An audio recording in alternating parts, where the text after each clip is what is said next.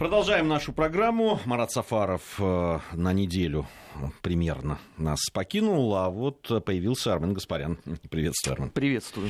Это программа «Параллели». Э, и, конечно, не можем мы пройти с Арменом мимо ну, напрашивающейся, вопиющей параллели, конечно. С одной стороны, 25 э, лет с того момента, как прекратил свое существование Союз Советских Социалистических Республик, а с другой стороны, грядет столетие русских революций, э, которые прекратили существование Российской империи. А, правда, кто-то говорит, что СССР это есть продолжение Российской империи. Ну, все-таки согласимся, что страна... Это свежо звучит. Сильно поменялись есть такие, ну как же, ну вот, ну просто из одного состояния перешла в другую, оставаясь при этом империей, там, великой Ленина страной и так далее. Читали. Ленина они, видимо, читали, но не внимательно. Но не того. Да, и все-таки мы э, исходим из того, что страна сильно, как минимум, поменялась поменялось э, в семнадцатом году. Э, на самом деле, да, вот э, моя бабушка, светлая ей память, прожила сто лет. Она в достаточно осознанном возрасте пережила развал Российской империи, и в уже пожилом, но вполне себе в таком состоянии пережила развал Советского Союза. То есть на одну человеческую жизнь пришлось распад двух огромных, великих мировых держав. Согласись, что многовато все-таки да, для, для такого исторического периода. Ну, там еще вместилась э, Великая Отечественная война и целый ряд событий поменьше масштаба. Да. Но вообще, вот это, кстати, э, гигантская катастрофа, которую многие испытали э, в 91 году. я я не понимаю, вот честно, да, вот пометуя там свой собственный опыт 91 года, я не понимаю, как можно было испытать вот это вот в 17 Потому что а, 91 год, ну, тут хотя бы примерная ясность была. В 17-м же а, из ничего, по сути. А, неделя, и все, и нету страны. Хлебный бунт, зима, падает снег – а продукты вроде есть, а вроде их нету. Всеобщая забастовка, потом опа, и уже поздно. Государь-император, который не делает ничего вообще для того, чтобы, ну, как-то себя любимого защитить. Вот в чем парадокс, да? У нас две абсолютно одинаковые истории. Вот они зеркальные просто. А, просто одна в виде трагедии, вторая в виде фарс. Потому что происходило в 91 году, вплоть до момента самого крушения Советского Союза, это, конечно, в чистом виде фарс. Вообще ощущение такое, знаешь, что кто-то вот в Голливуде написал ремейк событий 17 года. Ну, даже те же типажи. Ну, вот там самые простые параллели, да, провести. Э, историк, профессор э, Милюков. Душа всего процесса февраля 17 года. А в 91-м у нас есть тоже историк, тоже профессор и тоже душа всего процесса Александр Николаевич Яковлев. Результат и у того, и у другого вышел на заглядение полный крах всего, к чему прикоснулись. А, Эдуард Амвросович Шеварнадзе. Но и тогда, в 17 году, был не менее деятельный выходец из Тифлиса, Чидзе. Его просто сейчас уже никто не вспоминает, но ведь он был. Карло Иванович. Кто перевел вообще э, капитал Карла Маркса на грузинский язык? Это же ведь не Путин сделал, не мы с тобой, да? А Карло Иванович, кто о нем помнит? Да никто. А, следующий. Это там... же Чхеидзе, по-моему, Ленин сказал, что есть такая партия. Да, да. А, ну, собственно, а, понимаешь, он вошел в советскую классическую историографию благодаря двум вот этим фактам. Первый, что именно ему произнесли эти ехидные слова, что такая партия есть. Причем Ленин, как человек воспитанный, он дождался сначала, когда Чхеидзе открыт. И вообще эти слова были на следующий день произнесены, а вовсе не в момент. Он не с галерки крикнул, а сам с трибуны сказал. А вот Миф-то говорит, что он прямо вот на... Да, но это это миф. Если такая партия тут же вскочила? Нет, в, в ответном выступлении, которое было на следующий день, э, Ленин, полемизируя заочно с Чхидзе, э, произносит эти слова. И второй момент, что э, когда выяснилось, что Петросовет радикализировался до совершенно безобразного состояния, обогнав даже партию большевиков по степени своей ненависти к временному правительству, Чиз как человек с тонкой душевной организацией обиделся и уехал в Тифлис. Больше он на территории России не был. Вот, пожалуйста, да, такая вторая параллель явная. А сам Горбачев дай бог ему здоровья, конечно, но это в чистом виде Керенский. А самое главное даже не в том, что один делал в 17 году, а второй делал в 91-м. Самая яркая параллель – это последующие 20 лет анализа, потому что и тот, и другой остались четко при своей точке зрения, что они-то как раз все делали правильно. И именно так и надо было поступать. Но только немножко не хватило времени, а так бы вот иначе и один, и другой построили бы абсолютно демократическое государство.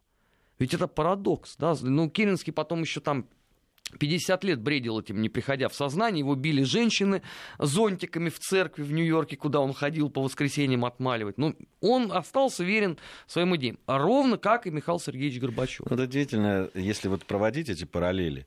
А, ведь есть два таких факта, наверное, них, между ними тоже можно провести эту параллель.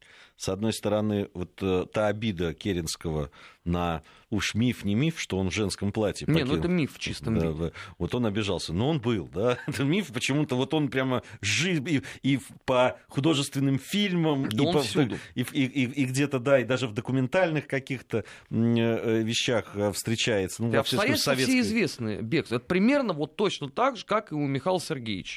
А, Александр Федорович уехал на собственном автомобиле с шофером, и по дальнейшим показаниям э, чрезвычайной комиссии этого шофера а, Александр Федорович напевал веселенький мотивчик из Вертинского всю дорогу. То есть никакого там женского платья не было. И теперь смотрим возвращение Михаила Сергеевича Горбачева из Фороса. Вот, да? я как раз хотел это... это... Но, но это то же самое. Но, ты знаешь, ведь есть какие-то знаковые вещи, я вот верю в, в такие, да, которые символизируют собой время. Мне кажется, вот возвращение из Фароса, конечно, э, тот Горбачев, который вернулся из Фароса, это был уже не президент. Это совершенно очевидно было.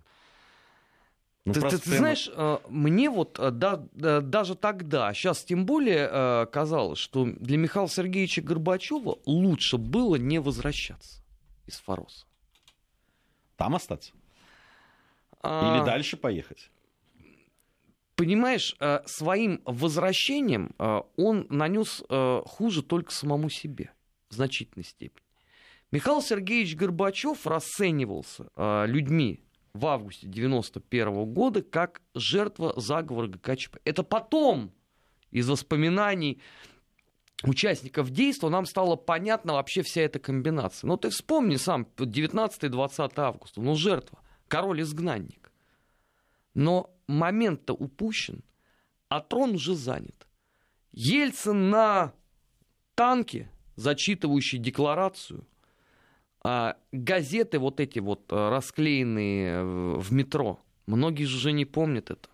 Московский комсомолец, Московская правда, Куранты, вот эти спецвыпуски, расклеенные в буквальном смысле в метро, потому что не поступали они в киоски Союз Печать. Вот это абсолютно такая революционная ситуация, где не очень понятно, а, кто же Троцкий. Он скорее коллективный. А вот Борис Николаевич это такой э, Ленин, демократический, образца 17 -го года. А вот роль Троцкого, вот, она у кого? Очевидно, что это не у Хасбулатова. Очевидно, что это не у Рудского. Очевидно, что это не у Полторанина и у многих-многих других деятелей. Но они, по сути дела, затмили вот, э, своей активностью э, факт отсутствия ключевой фигуры для этого процесса. В революции всегда должен быть один. Ельцин потом это блистательно покажет в 93 году. Собственно, здесь уже тогда параллель надо проводить, наверное, с 25 годом, когда Сталин начинает э, зачищать вот это вот политическое пространство, э, когорты э, революционеров, делавших, собственно говоря, ну, революцию. Там параллель-то, конечно, она напрашивается. С другой стороны, там не было такого в 25 году яркого, ну, с точки зрения событийности, да, все-таки 93-й год, расстрел Белого ну, дома. Я бы, да, я бы, я бы, я бы не сказал бы, понимаешь, а, для той эпохи очень яркая история отстранения Троцкого. Ну, невероятно яркая. Ну, это, согласись, все-таки не танки, которые палят по парламенту. Не танки, но, а, опять же, а, то масштабное обсуждение в обществе этого процесса. У нас же, понимаешь, когда а, сейчас все рассуждают про сталинскую эпоху, у нас все почему-то моделируют события на, условно, там, 38-й год. В 25-м это еще другое. В 25-м это очень широкое обсуждение, да, почему Троцкий так поступил. То есть, э, может быть, это не октябрь 93-го, да, это тогда, наверное, март-апрель 93-го. Да, да, согласен. Вот это вот очень широкая полемика. Ведь э, те, кто потом будут э, названы там вот самыми выдающимися троцкистами, они как раз вот именно тогда и выступили-то э, в поддержку Льва Давыдовича. Ну тогда действительно, тогда была полемика, она была в прессе полемика, ну там телевидения не было, а то бы и, в, и на телевидении была да, бы, наверное. в прессе, она была в, на партийных конференциях, она была на партийном съезде, съездах даже можно сказать. И вообще, если э, почитать... Внутри политбюро какая была. А если почитать какие-то воспоминания вот об этом времени, 24-25 год, то вообще складывалось ощущение у многих, я так понимаю, у людей, которые за процессом следили, что как раз одерживают верх-то а, последователи Троцкого, и потому что ну, они были убедительны, они были яркие, они были такие э, словохотливые, там их было много. У них был хороший бэкграунд в виде гражданской войны, потому что не надо забывать, что триумфом рабочей крестьянской Красной Армии обязаны прежде всего Льву Давыдовичу Троцкому, а не кому-то другому. Потому что это именно он ее создал, именно он подбирал для нее кадры, именно он отстаивал эти кадры э, перед Лениным. А, именно он, по сути дела, скрутил э, в бараний рог э, Ворошилова и Сталина во время обороны Царицына. Конечно, за него говорило очень-очень много. Но Троцкий проиграл там, где должен был побеждать. Он проиграл на поле партийной дискуссии. Парадокс. Самый яркий трибун партии после Ленина, человек, политик с большой буквы, умудрился проиграть, и, и причем проиграть все на ровном месте. И, по сути, вот 93-й год э, демонстрирует ровно то же самое. Когда Хасбулатов и Рудской, а равно как примкнувшие к ним товарищи, проиграли все, находясь в политическом поле.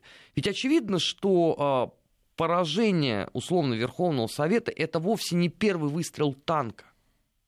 Это сильно раньше произошло когда они э, в силу целого ряда причин не стали э, доводить ситуацию до логического конца. Но Ельцин, а, как э, опытный партаппаратчик, во-первых, во-вторых, конечно, знавший историю собственной партии, он переиграл их. То же самое э, сделает товарищ Сталин. Ну, ладно, там 93-й год это отдельная песня, там через, через два года. А ну понятно, что это логически из 91-го выходит, это все. Конечно. И это гражданская но... война, которая условно началась в 18 году. Просто у нас она. Э, Э, получила некую оттяжку, но при этом э, гражданская война к тому моменту полыхала уже по просторам бывшего Советского Союза. Ну, самый яркий пример это, конечно, Грузия. Ну, ты об этом, наверное, можешь рассказать как никто другой, как э, очевидец вот всех этих событий. Я-то видел только, условно, картинку, да, а ты... Ну, я, я могу рассказать не только об этом, потому что, будучи военным корреспондентом там, газеты, я работал сначала в Нагорном Карабахе, потом Осетии, потом Абхазия, поэтому на все это пришлось посмотреть и с одной, и с другой стороны. Ну да ладно, да, вернемся к 17 году и к 91-му. Э, в, э, в те, те параллели, которые существуют, они действительно очень многие напрашиваются. А есть ли какая-нибудь серьезная принципиальная разница, на твой взгляд, в том, что происходило? Есть, безусловно. А, я же говорю, что это трагедия и фарс фигуры политические образца 17 года, при всем нашем негативном отношении, они несравнимы с фигурами 91 года по интеллектуальному коэффициенту. Понимаешь, ну, ну невозможно э, сравнивать, как к нему там не относиться Александра Ивановича Гучкова, э, условно там с деятелями э, противостояния эпохи Ельцин-Горбачев. Ну, невозможно это. А, невозможно сравнивать э, Львова условного с Николаем Ивановичем Рыжковым.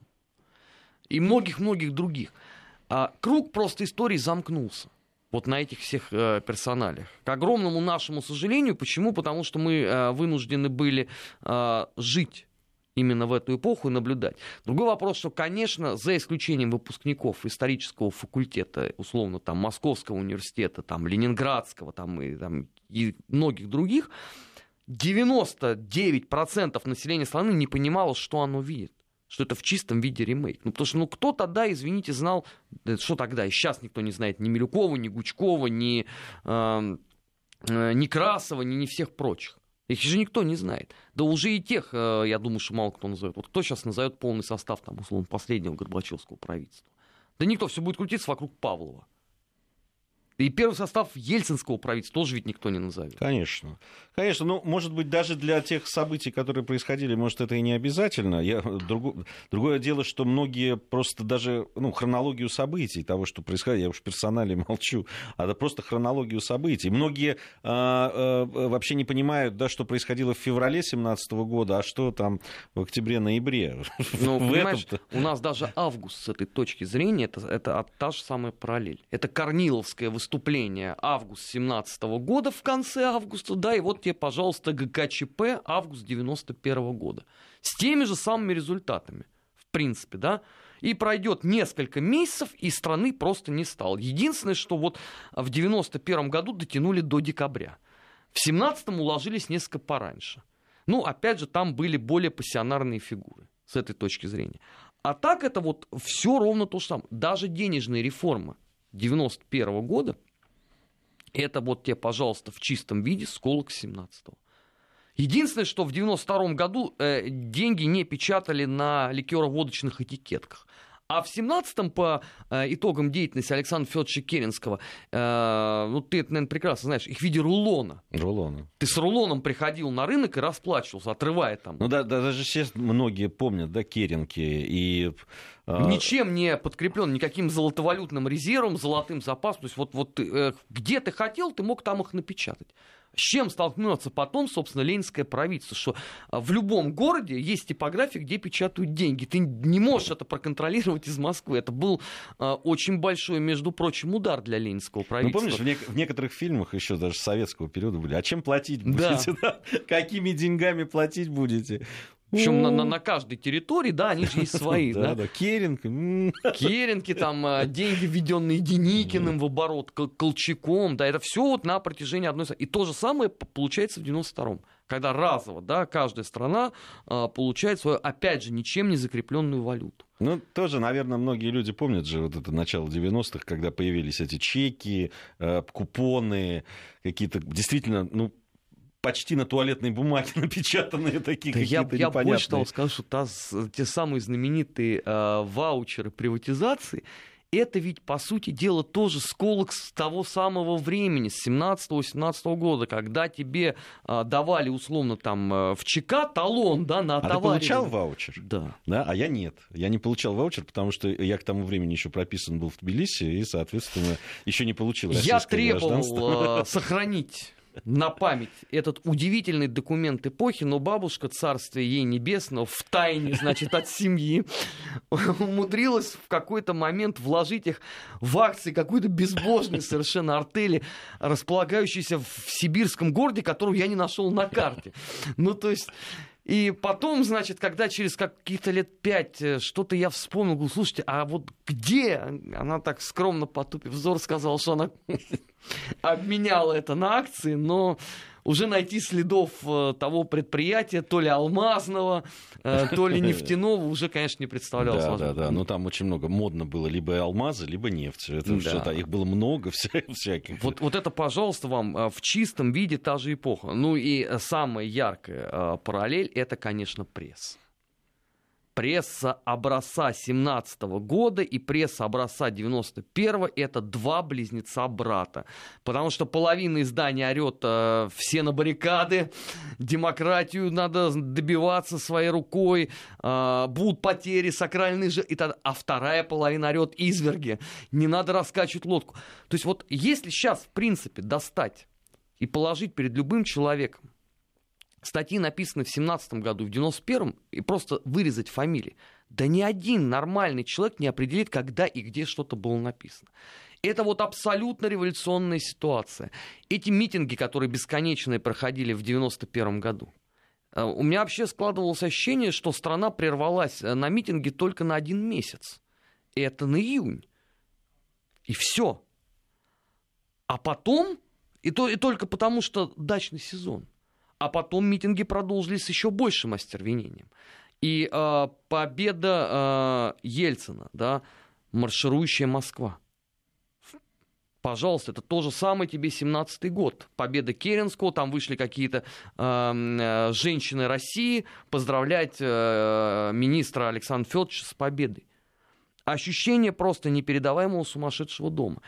И как э, Корнилова несли на руках от э, театральной площади, да, и вспомни, как толпа несла Ельцина. Вот, пожалуйста, вам в чистом виде вот та эпоха, мы же просто этого не знали, не понимали, потому что у нас же а, все изучение истории, в общем, свелось так к а, мероприятиям Ленинской партии, а вовсе не к параллельным процессам, которые тогда происходили. Еще одна любопытная параллель, на мой взгляд, вот э, как раз ты сказал о прессе, да, и о том, что вот кричали, там на первых полосах кричали то или другое, а вот если взять, ну, дальше там, третью, четвертую полосу, где говорилось, собственно, о жизни, да, там описывалось, что в семнадцатом году, вот почитать э, газеты, которые были до э, переворота, там, после переворота, они писали о том, что, значит, где-то что-то утеряно, где-то на пешехода наехала конка какая-то, и, и, и примерно то же самое было. А, Абсолютно. А, вот это вот Конечно, я столкнувшись, э, да, там, я жил в Тбилиси, когда там фактически в городе шла война, да, стреляли там прямой наводкой из гаубиц. Вот, э, танков у противоборствующих э, сторон тогда еще не было, поэтому, слава богу, хоть это не задействовали. Но остальное... Ну, круп... значит, тоже не слабо из гаубиц Да, конечно, пострелять. да, там крупнокалиберные пулеметы и все остальное. Ну, в центре города, прямо на Руставеле. Я еще жил там недалеко, в старом районе. И э, когда буквально в одном квартале от вот этой непрекращающейся канонады просто люди идут, сидят в кафе, вот под грохот этот, да, там, там же еще Новый год как раз был, это вот декабрьские события же в Тбилиси. И, и, и то, что происходило в Москве в 93 году, да, когда вот эти все события в, в, рядом с Белым домом, в, Останкино и так далее. И абсолютно, да, это город, который вообще не понимал, а что, собственно, происходит. Ну, я тебе могу вот больше эта сказать. жизнь, она а, всегда... Моя однокурсница от избытка дури под огнем танков а, влезла в буфет на первом этаже и вынесла оттуда трехлитровую банку компота. Вот на мой вопрос, зачем? Она но не это, нашла, что ответить. То есть это, это был это внутренний, да, это, знаешь, это внутренний такой э, посыл. Правда, потом они все вместе попадают под ОМОН, которых втаптывает в буквальном смысле асфальт вместе с этой банкой. Но вот это вот у меня такое яркое вот воспоминание, когда они отряхнувшись, после этого они мне это рассказывали. Но это тоже вот удивительное свойство больших глобальных событий, когда жизнь, понятно, не прекращается, даже в, на месте события фактически. Да? Ну, понятно, когда в Москве что-то происходит, как это отражается на Владивостоке, Мурманске или, там, не знаю, Астрахани понятно, да, что какая-то другая жизнь, и там что-то прислушиваются, всматриваются в, в телевизоры, да, понять, что происходит. Но даже там, где это происходит, есть ощущение абсолютно параллельной жизни. Абсолютно. Понимаешь, а, там стрельба у Белого дома и у Останкина, а здесь, пожалуйста, влюбленные гуляют э, по бульвару театр работает. Абсолютно вот то же самое творилось в 2017 году. Вот ровно то же ну, самое. судя по тому, что да, я, читал, даже э, было много проектов, в том числе и телепроектов были, которые были посвящены вот тому, что происходило параллельно с теми событиями. Да, там вот э, прям берется там выстрел Авроры, что, что в это время вот там, там, там. И просто обыч, обычная жизнь. Люди не предполагают, что происходит что-то такое, что просто сметет их жизнь сделает ее абсолютно, абсолютно. другой. Лю- люди узнали о том, что происходит, только увидев разворованные винные склады у Зимнего. А, Армен Гаспарян, Гия Саралидзе в студии Вести ФМ. Это программа «Параллели». Продолжим после новостей. «Параллели. Назад в настоящее». Ищем ответы в дне вчерашнем. Армен Гаспарян, Гия Саралидзе по-прежнему в студии Вести ФМ. Программа «Параллели». А, говорим мы о, вот там, напрашивающиеся параллели, распад э, Российской империи, и да, скоро сто лет э, будет э, этому процессу. Так и, уже? Да. 1 ноября да. этого года вот исполняется ровно сто лет, потому что процесс начинается с речи Милюкова в Государственной Думе, глупости или измена, вот это стартовый залп. Поэтому все, мы уже, да. дорогие ну, друзья, ну, отмечаем вовсю, столетие. Мы, мы включились вовсю, с тобой уж тут э, нас никто не сможет заподозрить, что мы пытаемся замолчать. Вообще Вести ФМ включились, да, потому что в полном контакте мы уже это затрагивали. конечно, конечно. Э, здесь вот очень любопытный вопрос пришел. Э, Нина, пенсионерка, так подписалась из Москвы. А все государства так распадаются или Россию умом не понять? Вообще вот это любопытный вопрос. Я, я его когда увидел на нашем СМС-портале, подумал, ну вот, да, на моей памяти то, что я помню, это э, распад Чехословакии да, это Югославия. Это, ну, понятно, Чехословакия, наверное, может быть один из немногих таких э, распадов страны, когда все происходило, даже, я бы сказал, излишне театрализованно, подчеркнуто, так э, мирно. Да, провели референдум, да. почитали итоги, пожали друг другу друг руки, там, там же было трогательное очень, я помню, даже показывали трогательная такая, э, там юнош, чешский юноши и словацкая девушка, они расставались на, там, на берегу реки, вот где, значит, проходит граница, и они так расплывались, там, и все плакали, и, и все там держали свечки, в общем, все плакали, но расходились. Конечно, э, с кровавым распадом там той же Югославии это, ну, никак. Но дело в том, что Югославия распадалась абсолютно под ударами внешних сил. Причем не, не просто не гипотетически внешних там, а самых, что ни на есть, э, и, и ударах гипотетических, самых, что ни на есть военных и кровавых. Вот это происходило. Э, ну, вот друг, другие какие-то примеры мне на память не приходят. Не, ну то, как два раза за 20 век распадалась наша страна, это, конечно, аналогов нет два раза с... Если еще учитывать ее значение все-таки для мировой да. истории. Согласись, одно дело Чехословакия при всем уважении да, к и чешскому, и словацкому народу, их э, государственности, но все-таки с Российской империей и Советским Союзом, ну, вряд ли можно. Нет, конечно, это, это, это все, все, все несравнимо. А, и по степени влияния распадов на последовавший процесс, конечно, этому равного нет. Конечно, здесь нечему гордиться. Это вовсе не повод для гордости, не надо себя заносить а, в книгу Гиннесса и радоваться этому. Но стоит просто извлечь моральный капитал на будущее. Теперь, слава богу, а, уже доступно а, всем желающим все, что только можно, и по поводу 17 года, и по поводу 91 это наступает момент все-таки, наверное, осмысления. Вообще, вот с этой точки зрения, а, столетие грядущее мне представляется чрезвычайно важным, особенно в свете государственной позиции о том, что это момент во многом исторического примирения, потому что, ну, уже настало, конечно, пора э, поставить точку в этом э, затянувшемся представлении, потому что, э, понятно, история не примирила э, штабс-капитанов и первых комиссаров, но то, что мы наблюдаем на протяжении последних 20 лет, это, конечно, абсолютный балаган, когда и, и за тех, и за других выступают какие-то непонятные реконструкторы, которые делают заявление о том, что они примиряться ни с кем не собираются, но они не имеют к этому вообще никакого отношения да, или там вот эти вот анонимные заявления в соцсетях, что там кто-то не будет примиряться с кем-то. Ну, это странно, да. В данном случае мы говорим все-таки да, о... Не, не забудем, не простим. да, о, понимаешь, э, к сожалению, э, для того, чтобы не забыть, надо что-то знать, а эта публика не знает ничего. А, ну, это свойственно не, ну, всем им. С другой стороны, ну, э, понятно, что даже зная, да, и что-то кому-то не прощая или возмущаясь этим, а какая альтернатива? Ну как, примирение. нет, альтернатива у них э, очень простая. Надо продолжать... Э, То есть класс... развали, развалить страну в очередной раз. Ну да, третий раз. Классовую э, борьбу надо продолжать. Хотя я не уверен, что у нас сейчас есть вот классовое общество, именно вот с точки зрения там ленинской каноники жанра. Ну вот я, мягко говоря, не убежден в этом. А так, да, конечно, идеальная модель это в третий раз погрузить страну в братоубийственную смуту. Ну, потому что по-другому просто не получится у нас. Да? Мы, мы, это не будет вариантом Чехии и Словакии, когда мы будем где-то на мосту расходиться со свечками. Нет, конечно. Здесь, Нет, здесь будет... Тут особо и расходиться-то некуда. Вот в чем, в чем проблема. Нет, ну почему? Есть куда... А... Ну, я говорю, поделив тогда страну, да, там ну, на, а как? на какие-то там эти ну, ингерманландцы, о которых вы говорили вот, час вот, назад, да, да? Да, да. Там Сибирь, непаханное поле с этой точки зрения. Там же теперь появились какие-то еще сибирские самостейники. Ну, перестань, ну это там два с половиной каких-то, ну, не совсем э, понятно нет, нет, адекватных... А, нет, э, понимаешь, а это ровно тебе та же самая параллель с 17 годом, потому что и тогда их было два с половиной не совсем это адекватных. Это правда, это правда. Другое дело, вот, ну, там степень адекватности тех, кто у кормила был, да, вот вызывает, да, ты абсолютно четко четко заметил это по поводу того же императора. Ну, наверное, сейчас на меня набросятся монархисты, э, поклонники и так далее. Но ведь действительно император не сделал ничего, чтобы э, выполнить свой долг перед страной.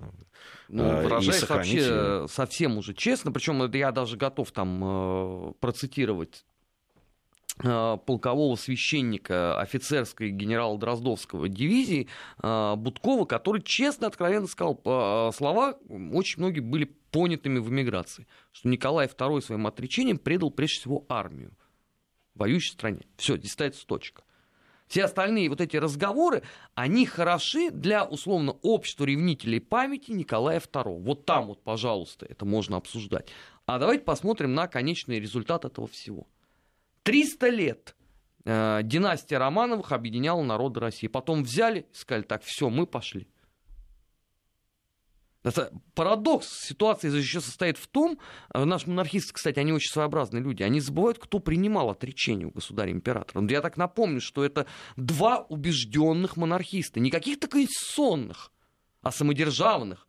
Это Гучков и Шульгин. Шульгин, да. Василий Витальевич Шульгин, легенда уже тогда. Человек э, я э, во многом из, да, там, за, э, любовь к истории начинала, вот и к этому периоду начиналась с его э, знаменитых... Перед, судом истории, да? Перед судом истории, да.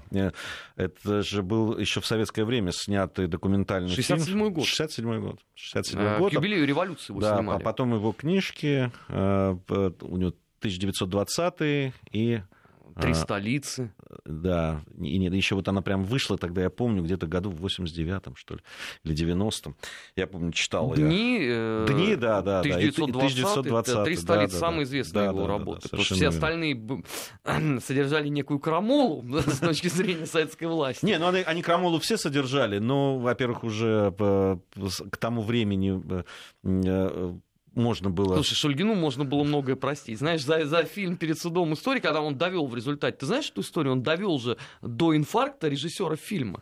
Нет, не знал. Ну, там был написан утвержденный сценарий, естественно, в ЦК КПСС, да. А, а Шульгин встал в пятую позицию и сказал, я не буду вот это говорить. У меня есть на отчет свои собственные убеждения. Потом, извините, прошло 50 лет, я единственный, единственный, действительно, это правда, э, живой свидетель этой эпохи.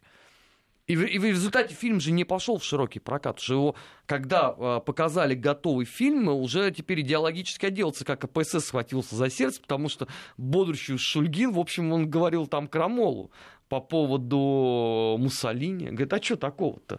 Ну, да, ну, правые движения в Европе. И, и э, ведь мало кто обратил внимание, что два раза появляется Шульгин, в советском кинематографе тогда, вот не так и не вышедший в большой прокат перед судом истории, но зато э, гениальный фильм «Операция Трез» с Банионисом, Горбачевым, Касаткиным, Джигархаем. И вот там, пожалуйста, Василий Витальевич Шульгин рассказывает о том, как он ходил мигрантскими тропами. Это даже сейчас производит впечатление. Тогда, ты представляешь, к 50-летию революции. Да, да, но это было любопытно. Но он сам по себе, конечно... Он очень колоритный, колоритный человек. Да, он прям из той эпохи. И человек, который действительно принимал от, отречение у императора. Но он последний. Э, последний э, на тот момент действительно живший э, участник вот всех ключевых событий. Потому что Керенский, ну, он мелькнул в 17 году, да, и потом он там в эмиграции сидел. А у Шульгина же была какая эпоха героическая, еще там в год гражданской войны, подпольные организации, там добровольческая армия, потом в эмиграции, да, участие в Тресте и так далее. То есть, ну, конечно, он... Ну, если с Челябинска тебе пишут, царь не отрекался. Прекрасно. Значит, э, с, с, с этой замечательной мыслью, э, ну, во-первых, в слове отрекался допущена грамматическая ошибка, мы как педанты обратим ну, на нее внимание. Ладно. Вот, это первое. Второе, вот с этой э, замечательной мыслью вы можете обратиться непосредственно к воспоминаниям всех трех участников процесса. Помимо упомянутого Василия Витальевича Шульгина, и Гучкова еще к министру императорского двора графу Фредериксу. А, и самое главное, что граф Фредерикс после всех этих событий, он уехал в Финляндию, где у него было тысяча и одна возможность поведать о высочайшем подлоге, который произошел. Тем более, что он жил там не просто где-то, а при известном теперь уже всей стране э, генерале Маннергейме, поскольку связывал их многолетняя тесная дружба. Это первый момент. И второй момент. В Государственном архиве Российской Федерации хранятся все документы по этому поводу. Э, настоятельно советую их посмотреть. Вообще, хорошо. Вообще исторические документы следует изучать. Сейчас мы прервемся, узнаем, какая погода нас ожидает. Вряд ли что-то хорошее. Я уже отвык от того, что бывает хорошая погода. Вот. Затем мы с Арменом вернемся, продолжим нашу программу. Параллели. Назад в настоящее. Ищем ответы в дне вчерашнем. Продолжаем наш разговор, продолжаем проводить параллели. Армен Гаспарян и Гия Саралидзе в студии Вести ФМ. Э, тут у нас на СМС-портале из Самарской области пришел вопрос. В 17 и 91 извне руку никто не приложил. Ну, безусловно, безусловно, ну, было и это. Внешний фактор был. так. Да. Внешний фактор был и тогда. Это, ну, сказать, что только э, враги извне... Нет, ну, ну нет. Э, да, давайте объективно. Враги, конечно, советовали на определенном этапе. Другой вопрос, что когда они сами увидели, во что это все выливается, они были в ужасе.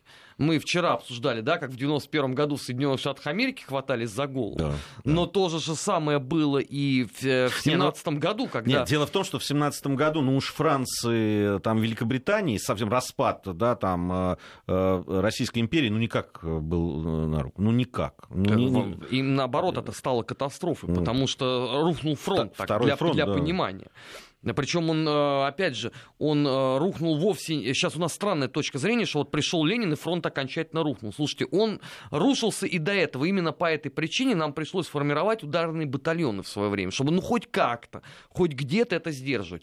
И э, желающие могут ознакомиться вообще с газетами той эпохи. Ну вот первая полоса, да, героика патриотическая, там выступление Лавра Корнилова, а посмотрите, что происходит на других полосах.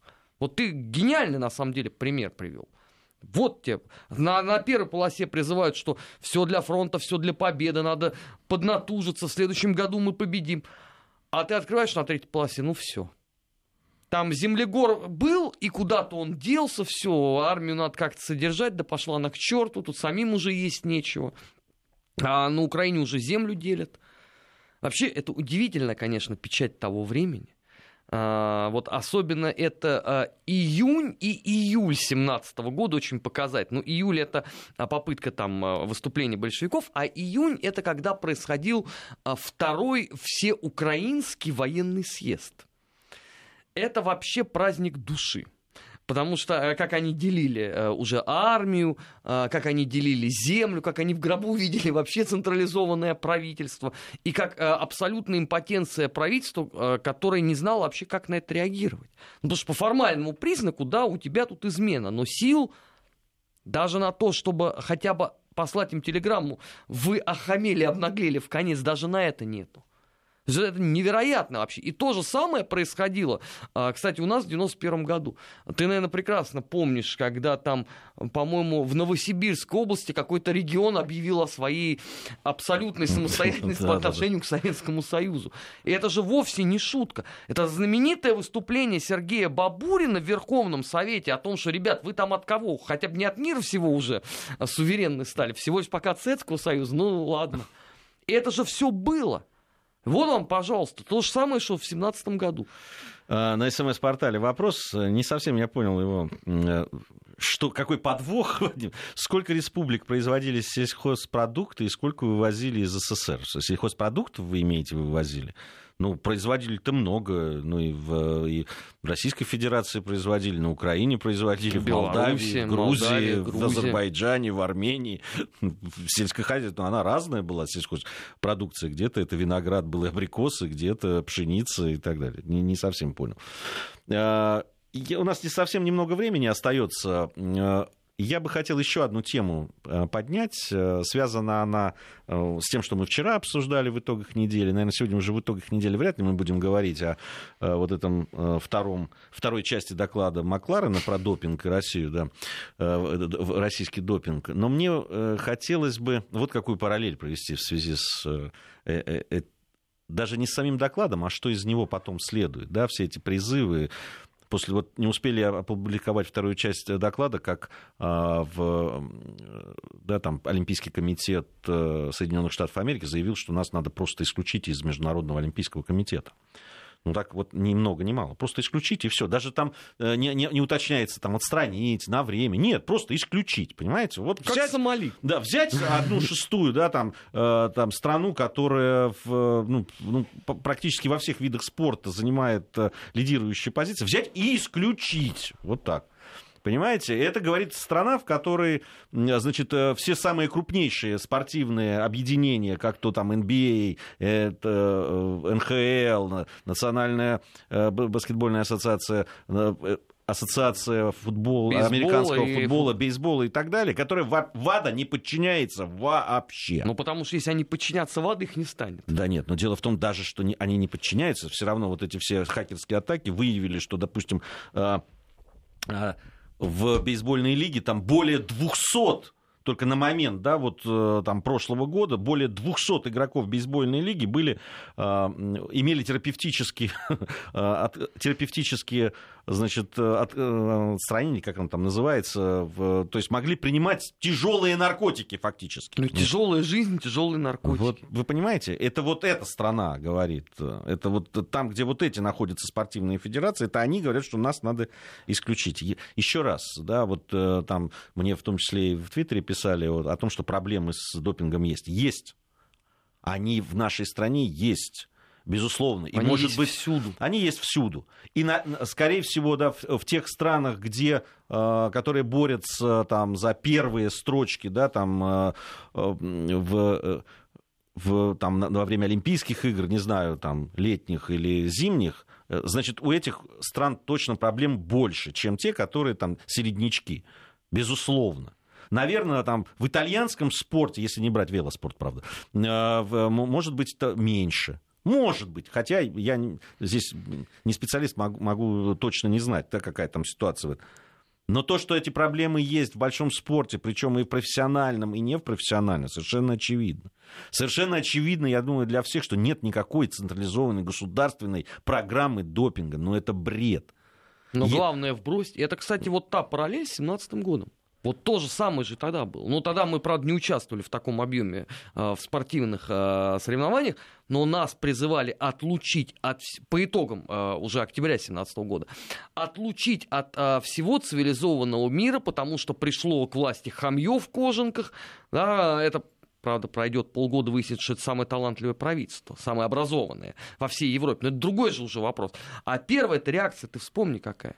Убрать, исключить вообще никаких контактов, оградить санитарным кордоном. Это же тогда впервые прозвучало, что это вот эту территорию надо огораживать. Но а лучше вообще поделить. Но, конечно, но вообще вот это, то, что происходит сейчас, это ну, вот концентрированная политика в спорте, которая присутствовала всегда.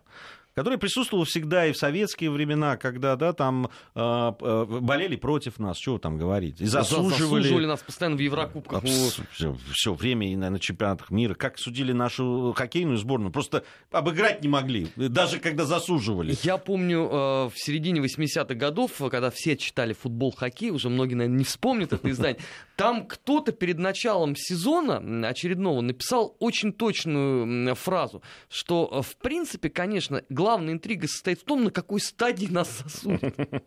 То есть понятно, что мы далеко не пройдем, но там в 1,64, да, тогда же такие были, да, там были. 1,132.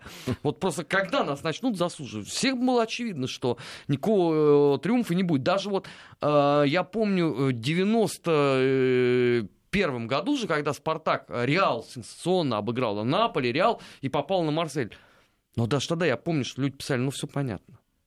Сейчас нам нарисуют. Ну, что, собственно... Да не, ну вспомни, но это уже тоже были, те времена, когда мы вообще не могли отвечать, когда мерили ворота, там, там, э, да, там и переносили игры. Э, абсолютная, Но конечно... это больше всего было на ну, Кубке Канады, э, Кубок вызова, вот эти вот со- соревнования, там, где, да, где они- с гарантией вот это обязательно должно случиться. Они, они, Суперсерия. они нас на эти кубки вызова ровно для того, чтобы обыграть вызывали. И, и дело было абсолютно политическое. Да, там, вы сколько хотите. Понятно, что да, это хо- прежде всего хоккей. И для меня это прежде всего хоккей был там 72 год. И первые эти игры с канадцами, с профессионалами. Но кто скажет, что там не было политики? Ну вот просто кто-то скажет, нет, вы знаете, это был чисто футбол. Да, я больше что скажу, она, знаешь, она была, и даже в, когда у нас здесь все углубили э, перестройку, да, 89 год, когда приезжал э, Миннесота Норд Старс и э, Квебек Норд, да, вот двойная суперсерия. Но даже здесь все говорили о том, что это политическое противостояние нашего строя и их. Хотя все понятно, уже, уже профессиональные хоккейные команды никто не отрицает, но все равно был политический момент. Да, и шахматы мы вспоминали тут недавно и тоже параллели проводили между тогда там э, э, все матчи Фишер Фи- Карпов. Фишер, да, ну, Фишер Несостоявшийся. Карпов Корчной, даже а, Карпов Каспаров, и то было такая внутреннеполитическая какая-то подоплека, да, там э, за ними разные кланы были кремлевские и так далее, разные политические деятели тогдашнего Советского Союза, даже это, и тогда все это все знали. Конечно, это концентрированная политика, чего уж там говорить, просто это все вышло на другой уровень. Сейчас уже по мелочи не размениваются, там, засудить Динамо Тбилиси с Фейнордом, да, когда три, три, э, два мяча не засчитали, пенальти не дали там и так далее. То есть, ну равно... и ЦСКА Рома еще одна памятная Тоже история. Была да? игра. Да, в свое... До этого был э, полуфинал в Кубке УЕФА, если я не ошибаюсь, Динамо, э, Динамо Москва, Глазго Рейнджерс, когда... Это финал. Финал, финал Кубка, да. Когда они выбежали на поле и дали свисток. Да, да, да, да до, до окончания, несколько да. минут. До... То есть это все было. В свое время все было. Сейчас просто они не размениваются на такие мелочи. Понимаете? Сейчас просто не допускать даже к финалу. Просто взять, отстранить всю, да, всех. Причем тех людей, которые никогда не были замечены в употреблении допинга, что меня больше всего вот это вот, да, да э, э, не, не, ну, даже не бесит, она и, и уже не удивляет, но как-то э, в каком-то оставляет э, в загадочном положении таком. То есть mm. те люди, которые два раза попадались на это, их э, на, на допинге, а их оставляют. Ну, ты вспомни, да, в этом году даже требовали наших болельщиков вообще не допускать на серьезные мероприятия. Ну да ладно, будем подводить скоро совсем недельные итоги.